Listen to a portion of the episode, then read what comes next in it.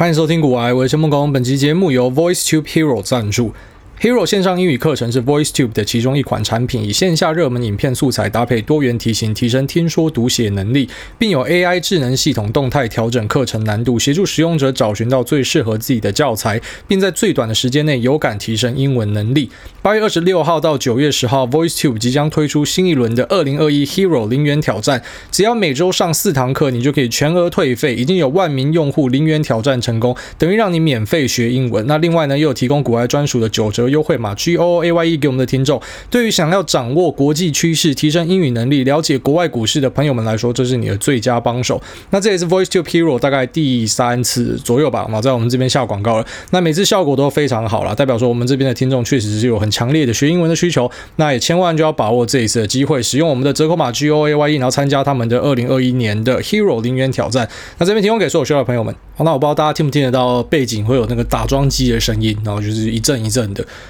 那我觉得最近林口的施工呢，已经到很夸张的境界了。你走到哪里，那个工地几乎都开始动起来了。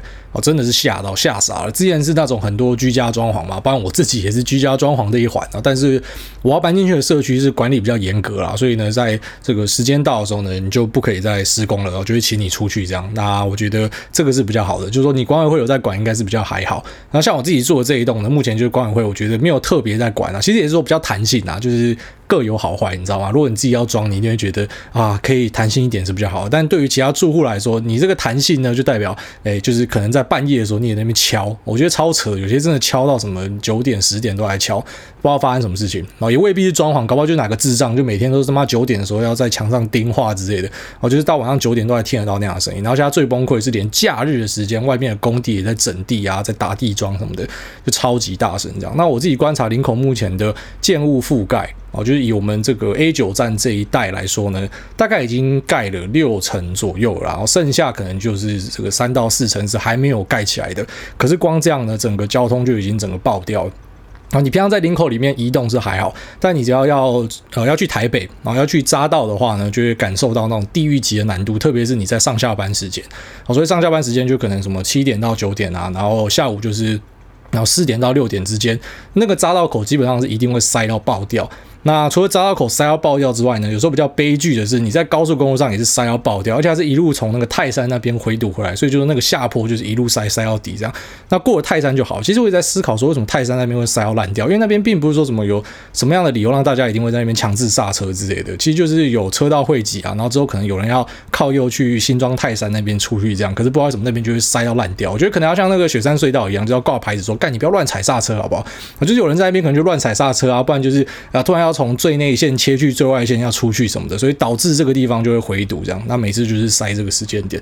哦，所以如果你是要搬在林口的，我真的觉得林口是一个非常宜居的地方。然后因为我自己本身是住在我之前住在中澳新生那边，是住套房啊。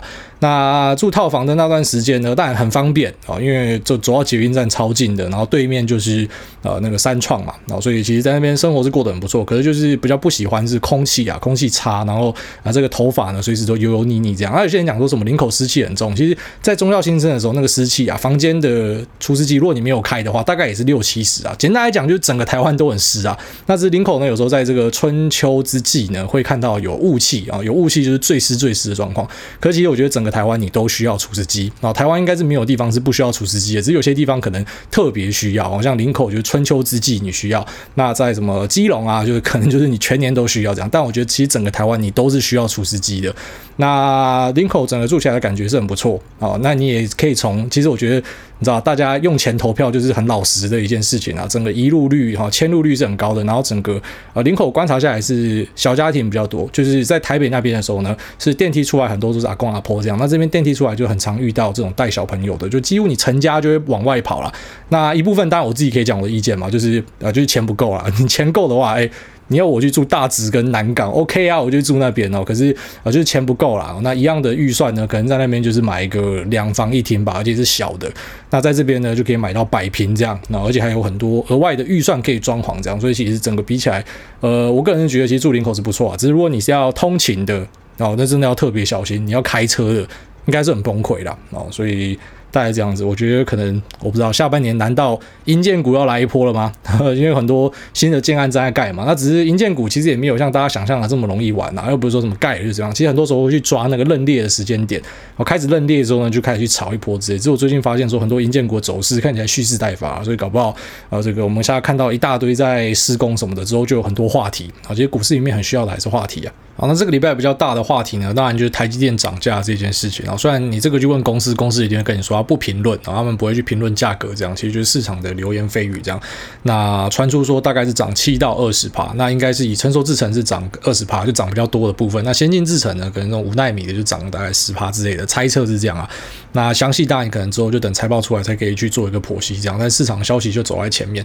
那其实台积电涨价也不是一个非常难以预期，或者说你无法想象的事情，也不是说什么超级。大利多，我自己觉得啦，因为台积电它在前阵子就已经宣布说，他们停止去做价格折让，就本来可能每一季会去稍微降价一下，那当然嘴巴上是讲说这个是赚取合理的利润嘛，跟着客户一起成长或什么，但其实当然最主要还是为了竞争力啦，因为不是只有他一家在做嘛，三星也在做啊，什么呃 NVIDIA 啊，或者说像是 Tesla 啊，也会投片给三星嘛，所以其实本来就是还是有一点竞争关系，这样，那价格部分也是要稍微顾一下，好，谁可以比较快把这个折旧弄掉，啊，可能它的这个价格竞争力会更强之类的，所以跟着市场去调降价格是之前的做法，它只是在今年因为缺嘛，所以呢这个降价的部分早就已经取消掉了。那甚至呢现在要开始涨价，那是不是就马上解决一个问题？就之前大摩不是发一个报告讲说，台积电的钱是 dead money，就死钱嘛，钱放在这边，那可能它的空间也不大。那里面讲到的一个论述呢，就是说这个啊可能要去投入三纳米，那会导致毛利被压缩这件事情。那其实这个报告我们之前有跟大家解析过啊，就是说我自己是不太认同啊。当然，他的东西你可以稍微看一下，还是很认真写的嘛。那其实过往哦，在大概一八一九年之际，台积电在做五奈米的时候，那时候也是有一样的报告出来，就是说在做五奈米啊，增加资本支出啊，毛利被压缩啊什么的。但是有趣的地方呢，那时候就是台积电的最低点，我觉得那段时间的最低点啊。所以会不会这时候呢，就是台积电这段时间的最低点，就是同样一个老梗又被拿出来啊，这个毛利会降低啊，之后搞不好台积电再往前移，又要有新的资本支出的时候，又有人会再拿一样的老梗出来啊，你的毛利会被降低啊，所以呢，怎么样怎么样降频啊，或者说什么维持中立之类，反正我不要买你什么的啊，就他现在稍微做一个涨价，哎，毛利的问题就迎刃而解了。所以其实这件事情并不是说什么啊，我们要去笑摩根士丹利有什么，因为这本来就难以预测。然后在股票市场，我觉得有趣的地方是，大多数人还是在追求一个先知啊，谁可以预测我就是跟着他走或什么的。但其实真的没有人可以预测市场啊，你把任何一个分析师，任何一个啊意见领袖的话都拿出来。认真一个一个检查啦，你就会发现啊，就有时候准，有时候不准啊。可是有些人还是有办法赚钱嘛，因为你本来就不用百分之百准，你才可以赚钱哦。重点是你怎么样去应对。比如说今天台积电它去做了一个涨价的动作，那我该怎么办？并不是说什么啊，我应该要在两个月前就猜到台积电会涨价，所以先布局。我觉得那个观念是有点差别的哦。当然有时候你可以在呃一个事件还没有发生前，你就率先去就是所谓的布局嘛，然后去等待这样的事件发生。可是这个其实是对于大多数人来说，我觉得是相对困难的。你可以等到事件发生之后。但你不要等到什么股价都涨完了，那是很久以后的事情。然后你可能就等到这个事件发生之后呢，然后你可能当下就可以做一些判断，我现在该怎么办？然后如果你是台积电持股者，你现在该怎么办？那如果说你是有一些啊 IP 矽智财的股票，你是有 IC 设计股票的，你该怎么办？就这个事件影响到底是什么？那这才是大家要去关注的一个重点啊！就对于这个预测它到底会不会涨价，涨价要涨多少，这个都是大家在猜的啊，你也不一定猜得中啊。而且搞不好到最后面你会发现，公司也不会正面跟你讲说到底是真的是假的，然后到底实际上趴数是多少，然后分别细项多少，它不会跟你回应价格的问题嘛。所以呃，其实你还是要按照自己的呃持股啊，或者说你预计的布局，然后去做一个调整。就你在在你听到市场。上每个流言蜚语呢，其实关键是你要怎么样调整啊？那不用太着重于要怎么样去预测啊，因为那个真的是没有太大意义。那我就跟大家分享一下我的看法啊，就当然还是承续我上一集跟大家提到的，就像整个晶圆产业里面呢，我自己应该是会先跳过传统的细晶圆代工啊，就是所谓的什么一二三四格啊，那台积电、联电、力积电，然后还有世界先进啊，我自己会锁定那些可能花更多心力在做二三代半导体材料的，不管是原料还是做代工的，还是做 IDM 的，就是它全包的，这个应该是我自己会去看的啦。然后因为我觉得台股的基低调在过去两年是五 G 嘛，不管是机台还是手机，那在未来的一两年呢，我自己是看车用，我觉得车用相关的公司，特别在这次台股的下杀，他们属于相对稳健的，所以我觉得应该是有很多资金已经堆在这边，而且是看比较长线的。那我会选择这样的东西，当然也不是说这个什么台积电没有在做车用相关，一定都有啦，都有啦，只是纯度的高跟低啊。那我可能会选择纯度比较高的公司去看这样。那当然也不是什么我看坏台积电，那有时候讲话很小心。哦，这个他说这个他会选择别的，不会选台积电，他看坏台积电，很多那种网络上的他妈瞎咖就喜欢去乱揭露你讲的话嘛。那我自己的看法是这样啊。就是台积电其实过往并不是没有涨，它是从两百多一路喷趴到六百，这就有点像是苹果从一百五直接喷到三百、四百一样哦，就是最大市值的公司，然后他妈跟鬼一样飙上去。那其实过去在推升这些股价的资金呢，很多就是已经知道后续的事情，当然这个涨价他未必知道，可是资本支出大幅提升啊，然后这个呃年复合成长上修啊，这个我觉得都已经反映进去了，因为那都早就知道的东西。那当然现在这个就是新的东西嘛，啊涨价这件事情。那可不可以在接下来一季又继续涨哦？然后以及呃有没有什么新的产能开出，营收可以往上拿，新的催化剂，然后推升它股价有更高的空间？这个就是你看多它的人你要去追踪的东西啊。但是我自己会偏向布局其他东西，那一样啊，不不不是说我不看好这个东西，然后就是跟大家讲说你在股票里面呢，哈，你的配置就去选你觉得机会成本之下最好的东西吧，就你看得懂的，然后你可能觉得更好的东西，这样。那这个毋庸置疑啊，就是说你把价格往上拉，对公司一定是利多啊，只是就是股价会怎么反应，没有人可以确定。然后你看起来台积电，哎，这个反弹弹得很高，但是后来会不会真的居上去，也未必啦。很多时候，当我们今天看到一个好消息，涨两天很高兴，后来又崩回原点了，所以啊，看你怎么样去看待而已。就是用时间轴不一样，可能整个结果会是不一样的。啊，但是你说台积电短线，虽然我不知道它会不会因为为这个消息的刺激，然后什么带领台股上两万，这个我不确定。但你说长线台积电还有没有肉？我觉得这肯定的，就是一定还有肉。那受惠的公司呢？其实比较直觉就是这些 IP 细制材的公司啊，这些细制材公司他们的报价、他们的授权金呢，会跟着晶圆代工的价格一起跑，所以呢，他们应该是广义上会受惠的。当然还是要追踪一下。那这些公司呢，基本上他们就是做这种 NRE，就是代客设计晶片，或者说呢，他们设计出来的东西，然后拿去卖给这些 IC 业者哦，然后就有点像是在赚这个授权金跟权利金啊。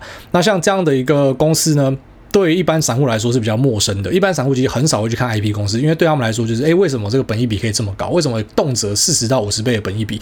然后什么什么什么股票本益比才两倍啊？那一样啊，本益比是要看未来，就是你要看它下一年的那才有用。你看过去也是没有什么太大意义的。那就算你是看未来的，这些公司还是属于贵。那为什么可以贵呢？其实最主要就是因为它的这个授权金啊，或者说它的这种呃这种权利金啊，比较像是一种啊，就是他在卖他的专利啦。所以呢，它可以赚一个比较长期的钱，然后以及它的这个取代性可能是属于比较低的。所以呢，市场上愿意给它比较高的评价。哦如果说你今天去看到有一家公司特立独行，它评价特别高，那可能。是有就是特别的理由，但如果说整个产业都高，那可能就是稍微尊重一下，就是市场对这个东西的这个估值呢，可能是属于比较高的。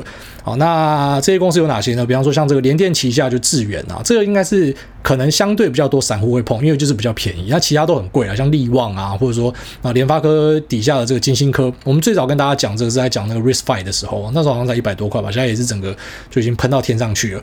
然后还有这个。好像是台积电下面的这个创意啊，然后以及 M 三一哦，就是元芯，然后以及呃这个像金立科哦，都是属于这种 IP 设计的公司。那这些公司呢，我觉得因为它是可以跟着晶圆报价一起动的，所以它应该是受惠的。好，那潜在受害的公司呢，就是 IC 设计啦。而你想，这 IC 设计公司，他们就是卖晶片的嘛，然后他们会去找这些 Foundry 投片，找台积电、找联电投片嘛。那投片呢，你就已经被涨了，因为代工费用往上拉嘛。然后再来就是他们之中可能有些设计师跟这些 IP，好就刚前面讲的这些公司去买它的一个啊这个制裁权啊，你去买它的授权，那你买授权又再被涨一笔，所以呢，他会直接吃到两笔涨价，所以可能他们里面就会有些是受害的。哦，那我自己在讲说，有些是因为可能有些人他。还是有本事把这个钱转嫁给客户哦，就是他卖的对象，那他把这个涨价一并卖给你，甚至他自己再加价再涨给你，这是有可能的。那我们用现实的例子来举例好了，就有点像是你今天开一个鸡排店。那你的上游跟你讲说啊，鸡蛋涨价，鸡肉涨价，面粉也要涨价哦，就是各涨十趴，所以你的总成本就涨十趴嘛嘛。假如说你的成本就是三项好了，那你当然有几个选择哦，一个就是我直接跟着一起涨十趴卖给大家，那另外一个呢就是我不涨价，我自己把这个损失吃掉，然后然后再来一个就是我不止涨十趴，我他妈我涨五十趴，我赚更多。哦，这个就是看你存在的这个业界的状况是怎么样。哦，举例来说，如果你今天这鸡排店是整条街就只有你一家，哦，这整个竹科工程师全部都来买你家鸡排。那你就非常有底气涨价。你不吃，你就妈开车去五公里外买哦。所以可能在那边你就可以直接讲说，我不只要反映我成本十趴，我还涨五十趴。但你未必会告诉你的客人啊，但是你就会跟大家贴一个告示，讲说啊，这个碍于原物料上涨啊，所以我价格必须要上涨。然后你还狠狠的赚他一笔哦，这是有可能的。那如果说这整条街都是鸡排店的话，那你可能就不敢涨价，就有点像前阵子当铜在涨价的时候，就是直接受到冲击的公司，可能就什么 PCB 嘛、通波基板嘛，或是散热公司嘛。那这些很多它不敢涨价的原因，是因为竞争环伺，太多竞争者，而且未必它是不可取代的。所以今天假设我涨价，那可能我的客户就会找其他人下单，所以呢，我就掉单，我就不敢涨价，我就只好把这个成本吸收掉。也就是说，台积电增加的毛利就是你亏掉的毛利啊，有点像是一个零和市场的味道。所以呢，有些公司可能就会进入这样的一个窘境，就是它是没有本事涨价的。那像原物料有一点比较不一样，是因为啊，可能有些人有低价库存，好像铜在涨价的时候，我手上有低价铜的，我跟着涨价，可是因为我的这个铜是用比较低价买到的，所以我反而毛利变得更漂漂亮哦。但是像这次这种这种晶圆代工的哦，除非说什么，我是不知道业界的惯例是什么，什么签了一个长约啊，这价格是固定的之类的哦，不然除此之外呢，就是如果说呃这个。人家涨价的话，就是你不像这种原物料的，你有囤原物料，所以呢，你势必就要跟着你新投片的东西就要跟着涨价，所以呢，这个是可能是闪不掉的，就看说你有没有办法转嫁给别人啊，就是你没有办法像这些原物料商去囤很多低价库存嘛，但是你可能有办法去把这个价格转给别人，然后那转给别人的话，你的这个受害程度可能就会降低。好，那我手上有一份 Morgan Stanley 的报告，然后里面的图表一哈 Exhibit One，它就显示说 Greater China IC Design House Foundry Exposure to TSMC and Potential Outcome if TSMC hikes wafer pricing 二零二二，就说这些大中华区的啊 IC 设计公司呢，他们。投片在台积电的量是多少？然后以及他们可能的潜在结果是什么？就是他们受到的影响会是如何？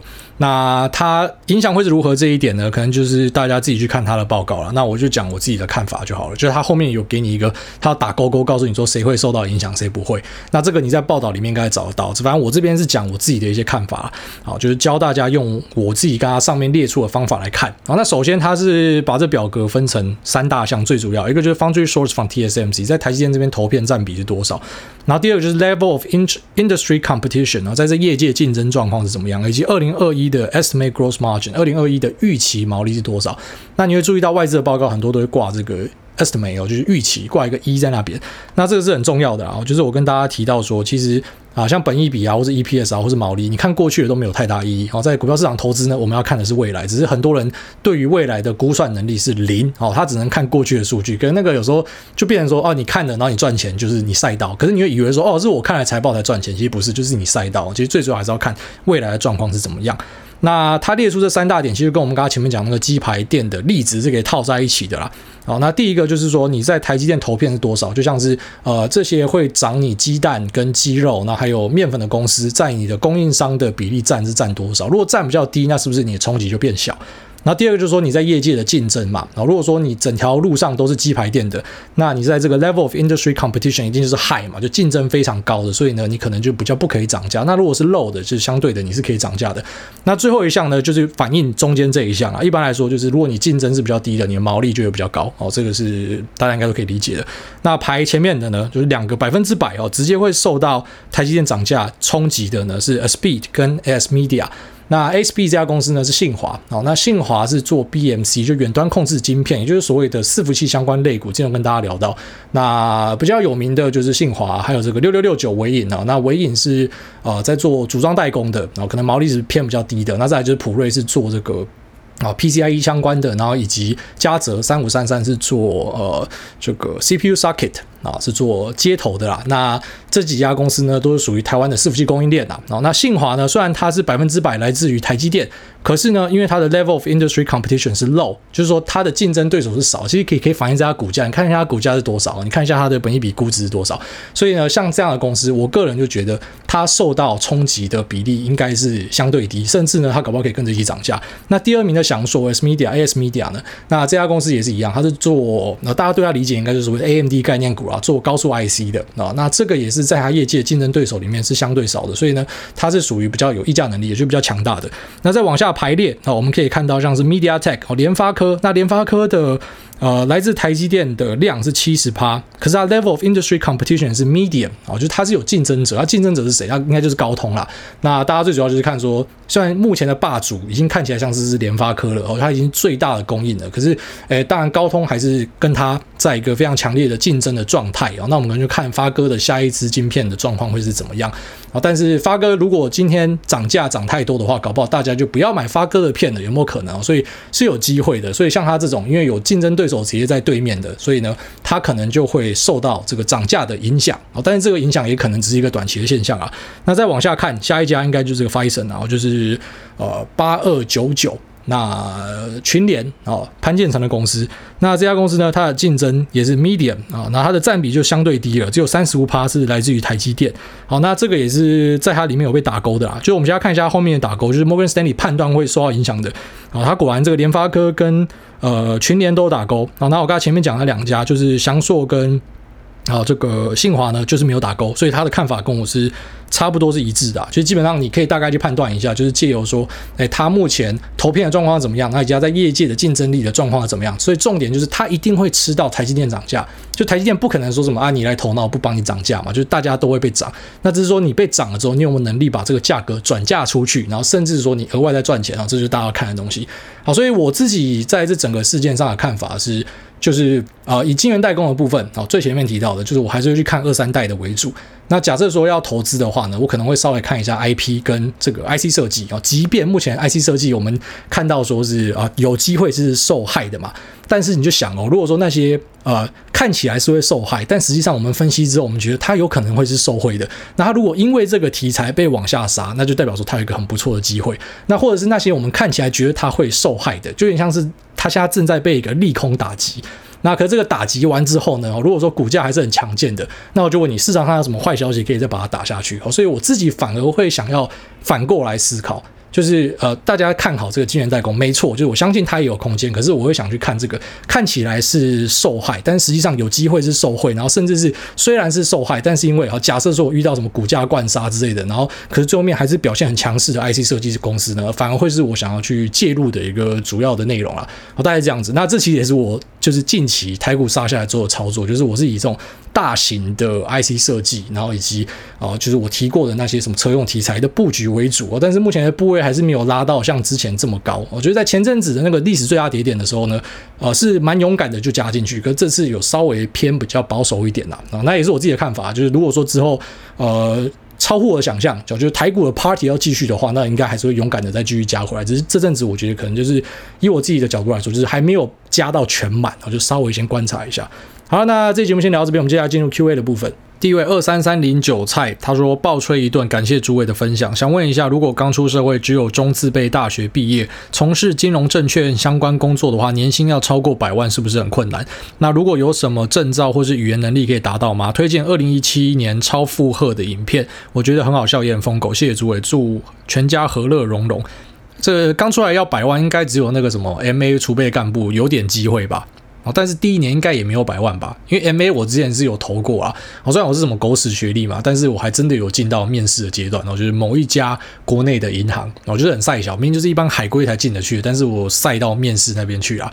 啊，然后后来是没有上这样，因为主要是跑去考那个机师啊。其实我在考机师那段时间，我丢很多工作这样子。那那时候也是看哪个工作薪水高就丢哪一个，所以我知道的薪水比较高一点的应该是 MA 啦，其他应该是没有机会啦。我觉得短期之内应该是很难，什么一开始进去就百万这样。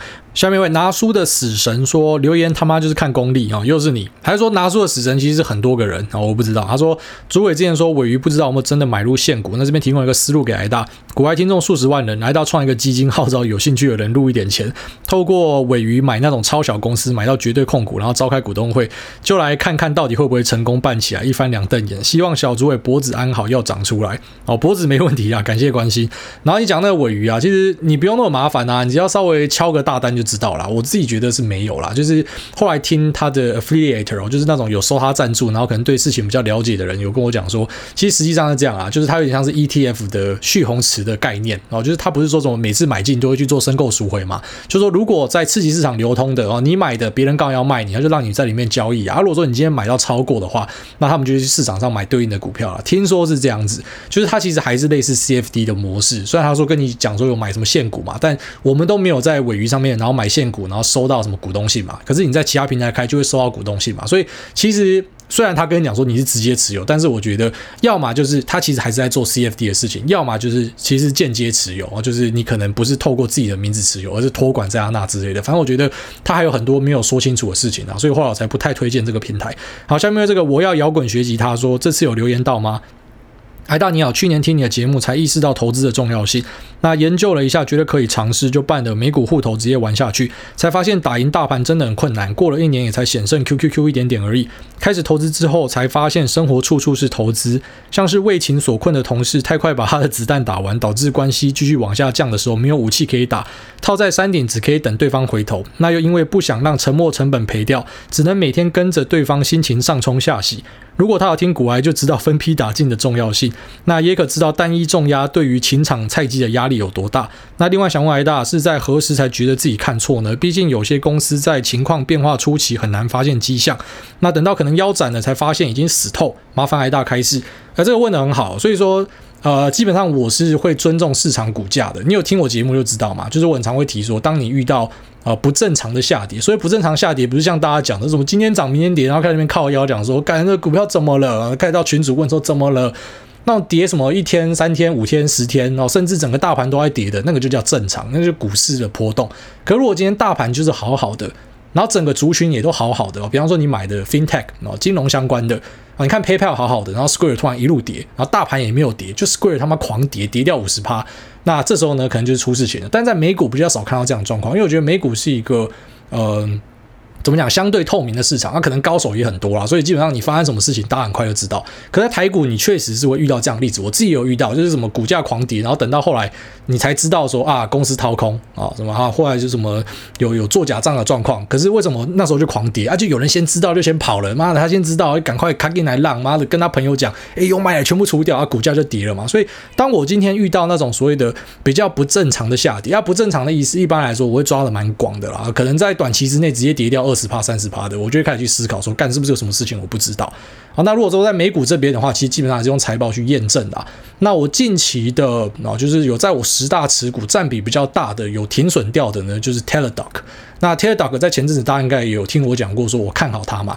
那确实还是看好它，就这题材我觉得很强劲啊，远端医疗是很猛的东西啊。可是它的财报成长就是不符合我的预期嘛。那虽然我发现的时候股价也早就跌掉，好像三十趴左右吧。可是啊就这样啊，好，所以配置的重要性就像你讲的，因为你不是重压一支嘛，所以你不是说什么你资产就赔掉三十趴。哦，当然如果说是大赚的话，你也不可能就一次就大赚嘛。可是这个。配置的做法好处就是说，你可以在市场上活得越久啦。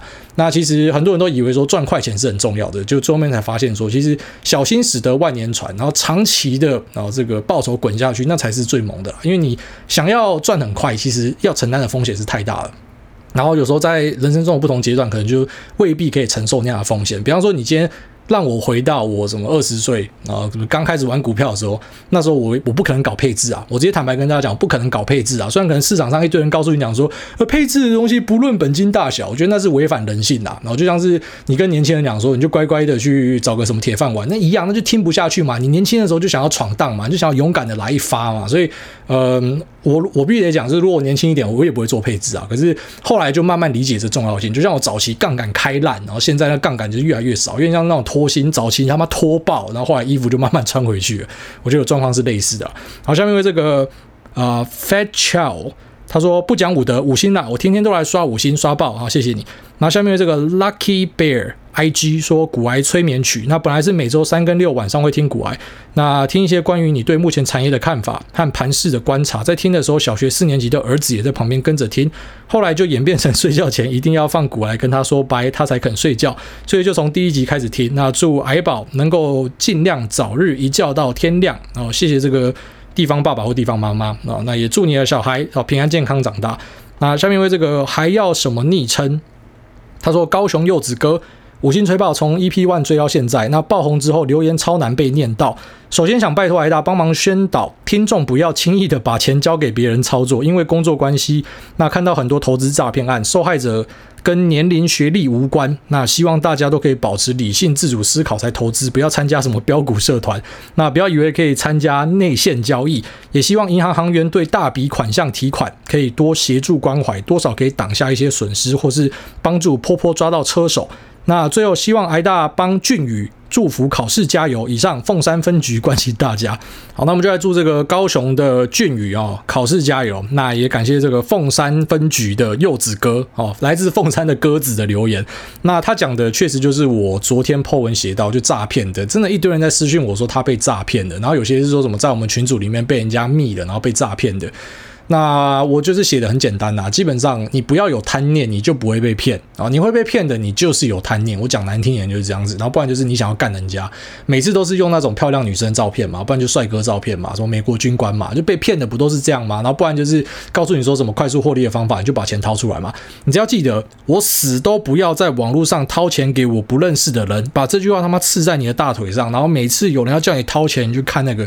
你就是做到他妈最哈卡就对了，像我才 half 哈卡，我是一半客家，我妈的，你要叫我掏钱，连我妈叫我掏钱我都要考虑了，干，然后你怎么网络上的人叫我掏钱，你假个爸了。可是我就觉得很神奇，为什么一堆人你会对不认识的人他妈掏钱？他跟你讲说去什么平台啊，加入什么社群，你怎么会去啊？然后那一开始我确实会一直在劝告，可是自从我昨天破完那次的文之后，我觉得我已经不想劝告了。我后来觉得这个东西啊，就是怎么讲，你会被你会被骗，就是你笨啊。哦，讲难听一点就是这样，所以你今天被骗就是你蠢哦，就是讲白一点就这样，因为。你怎么会被骗？就是我身边都没有人被骗啊。那还是说你身边你的朋友都被骗？那代表说你的朋友圈有问题，赶快跳出来啊！就是不要整天都被骗。这个有很困难吗？这真的不难吧？这就像是你骑车戴安全帽一样啊！你你不要乱掏钱给不认识的人，真的有很难吗？我完全不懂诶，为什么这么多人会被骗啊？好，下面因为这个。板桥地方妈妈说：“我就问盖牌的时间成本。那先恭喜癌大丽莎小主委。那去年在台股无脑买无脑赚，今年一月开始买美股的时候，刚好遇到科技股大修正，ARK 和 Tesla 套了八个月。那基本上因为自己的个性不敢追高，比较像是左侧交易者。如果遇到跌了就一直往下摊。那先前因为低阶盖牌总会 V 转回来，结果 ARK 越买部位越大，就越难割。”特斯拉虽然还亏，但是信仰加持会持续厚的。但这段时间 ARK 稍微有回档，但每次快碰到一百三十就跌回，一直回不到成本。那因为听说之后若升息，高速成长股的涨幅会趋缓，有点对 ARK 失去信心。那想问，如果考量时间成本，认赔卖出，挂号负十趴，改投入 VTI 放长期的想法对吗？挂号若当时早点认赔卖出，改买相较。呃，相对稳健的 VTI 整体涨幅都已经能够 cover 亏损了，但另一方面又想说，都放八个月了，是不是就放到回本再卖？最后感谢并祝福诸位一家一生平安顺心。然后这个就是老生常谈，沉没成本不要看，在股票市场里面不要看沉没成本，永远都只看机会成本。也就是说，我今天如果放弃这个交易，我有没有更好的交易？有就做哦，不要想说什么这个交易我放弃了我就亏掉了，没有这种事情，因为你亏掉就是亏掉了。你就直接把资产哦，就不管是投资股票还是房地产，就当成是一个，然后你不要把它想象成是每个资产分类啦，你就把它想象成说啊，就是你的总净值，就像是你在 GTA 啊，GTA 右上角有你的总净值啊，账户有多少钱，然后这个身上有多少钱，你就想象成是总净值啊，净值亏掉就是亏掉了。好，你今天净值从一百块，你这个持股跌掉三十趴，变七十块，啊，你就是只剩下七十块。好，所以你要去想说，怎么样把这七十块变成，然后举例来说，一百块或者一百四，或者继续慢慢成长。你要投什么东西？是在这边等待可以回一百块，还是说我投别的东西可以回一百块？你要这样去思考，就是你不要去想沉没成本，那是没有意义的。然后要去想机会成本，而不是沉没成本。好，下面为这个 Hey Yo Yo Yot，他说：诸位你好，我要告白。那诸位你好，会不会想收学生，把一生集大成的投资学识交给别人？那如果有的话，我可以跟你做爱挂号，我是零号，哦，可以勇干。那有没有交给别人？其实是有啦，就是跟我一起，呃，比方说有有在帮我写股癌的那两个写手，那其实都是一个是我大学的学弟啊，哦，后来跑去国外念书，然后另外一个是网络上认识的。那其实我都把我自己的一些操盘的诀窍教给他们，哦，就是我还是有。我不会讲说是徒弟什么，有些人喜欢讲说，我就我教你什么，你就是我，你就是我的徒弟或什么。我觉得不是啊，就是呃，我是有把我自己的一些东西分享给别人啊，但是我我没有想过说要啊，举例来说去收费啊，或是开课什么的。因为有些方法讲难听一点啊，这个方法我今天讲出去，当市场上大家都在用的时候，这个方法就没有用了。所以，呃，我就只会分享给可能比较近的朋友啊，大概是这样。然后下面为这个 JoJo Love 零四零八说早卸载空干妈。那五星推啊，最近看到第二季的十三 F 报告，Michael Berry 做空干妈，那比较意外，连 Howard Marks 也买了 ARK 跟 ARKW 的 Put。那虽然了解十三 F 是落后指标，可能这时候已经平仓了，但好奇这些大师如果是看坏成长股，应该有其他工具做空大盘，如期货或是这个。SQQQ 等杠杆的效果，但选择直接对干干妈操作，不知道主委有什么看法？挂号好啦，我韭菜承认年初才买干妈住套房，许愿想抽主委干妈纪念品，信仰加持啊！我要等到那个 ARK 在创历史新高的时候，才要拿出来给大家抽。然后这是当初跟大家讲的约定，就是支持他啦。因为我自己当免费仔看的很多 ARK 的分享，我觉得他们是一家很优秀的公司啊。只是你追太高的本来就嗯就很难处理，这样就像有些人就在台积电或是 Apple 赔钱，看他怎么解释，就是。ARK 确实从从三年前哦，就你拉三年前到现在，它都是屌打大盘，就是今年输啦，你不能说一年然后你就说它是废物之类的，所以呃，你追高的本来有时候就是比较难处理啊，大概这样。那你说为什么他不要用这个 SQQQ 等杠杆效果，或者是做空大盘的期货，然后去去看坏成长股呢？因为不是啊。他他们不是在看坏所谓的广义的所有的成长股啊，成长股的类别也有很多啊，然后成长股里面有那一种呃，比方说在罗素两千准备要进标普五百的，就稍微大型一点的成长股啊，像是可能 CrowdStrike 就算是啊，那也有那种真的是很小型很小型的成长股，就是 ARK 之前会选的嘛，所以他们其实不是说看坏成长股，我觉得他们是看坏 ARK 的选股，哦，就讲难听一点，今天 Howard Marks 跟这个呃 Michael Burry 就是要跟。呃 Cathy Wood 对坐，就是他要去对做。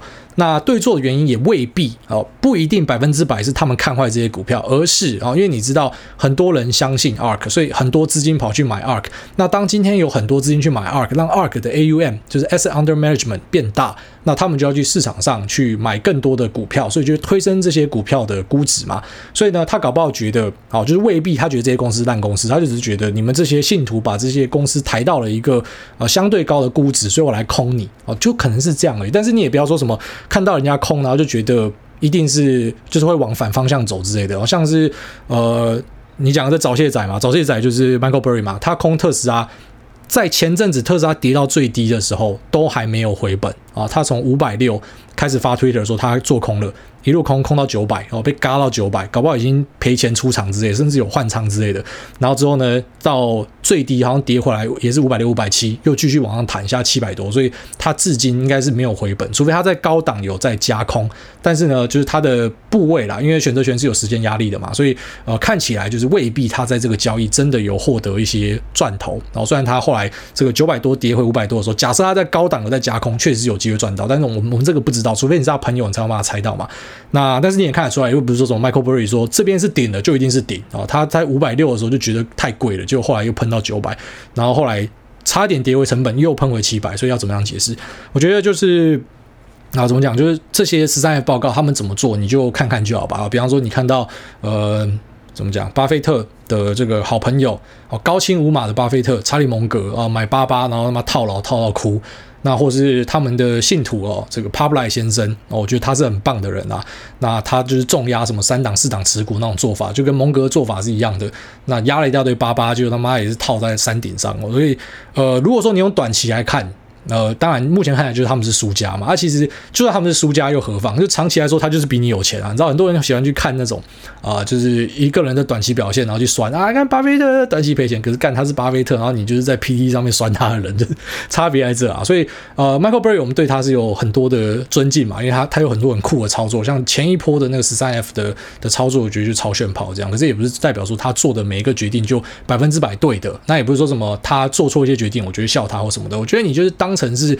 他们就是市场上的其他参与者，然后看看他们的做法，然后再看看自己的做法，啊，最后面还是你自己要决定的。就是你不会因为说你看到什么 Howard Marks 或是 Michael Burry 要去 short 这样这个呃 ARK，那你就跟着要要要卖 ARK，然后就是除非你是跟单仔，就是你打算跟着他们做，但是你要记得哦，你要去抄人家的操作，你要整个抄，你懂我意思吗？而且这是已经 lag 一季哦，就是你已经是 lag 的东西了，但是你还是要记得，你要抄，你就是要跟着抄。不然有时候会你就刚好抄到这些那、他们做错的东西，就搞不好 ARK 就是他今年赔钱的标的，他做空就赔钱之类的，所以这还是要提醒一下大家。好，下面为这个珍珠奶茶不加珍珠和奶茶，他说五星弄好瑞啦，这个是那个什么那个 YouTuber 吗？那个厨师啊，Chef Show Show。他说：“小菜鸡报道，那主委是股海明灯，也是我的人生明灯。父母因为久病过世了，没了经济压力，也没了储蓄。想要开源的时候，认识了股市，那也自行做了功课，以小额试水，结果当然是不理想。那当时也不知道自己错在哪，直到听了挨大的节目，才了解存股是有风险的，书上不会写。那抄底是神话，小心变笑话。投资不谨慎，最后去卖肾。那感谢主委陪我度过每个低潮孤单的日子，在我人生迷茫的时候，骂了那句‘秋狗干你娘’。”那使我突然的笑了。当下我终于知道，人生没有什么难关，有的只有心魔。八月二十九是我生日，那想请主委祝我生日快乐。身为大龄乳妹，虽然觉得生日不算什么，但这是我父母最期待看到我的一天。那希望能得到主委的祝福，让他更加的美好。谢谢妈的干你娘，在这边放洋葱靠北哦。不是我跟你讲，其实有有小孩之后，很多东西改变了。妈的，我那时候去小儿科，看到其他小朋友什么头肿起来什么干，我就在小儿科里面狂哭，就看到。那什么小朋友这边哀哀哀痛的、啊，然后就在那边啊啊啊，一直哭。然后以前你就觉得说，妈小朋友好吵，然后就要开始哭这样。然后他他突然丢一句说什么，这是他爸妈看到他最开心的一天。我觉得完全认同，就是你看到你小孩，你每天就觉得很开心这样。所以，嗯，好，就是祝你生日快乐。然后也希望就是啊、就算家人不在了，但是还是要快乐，好吗？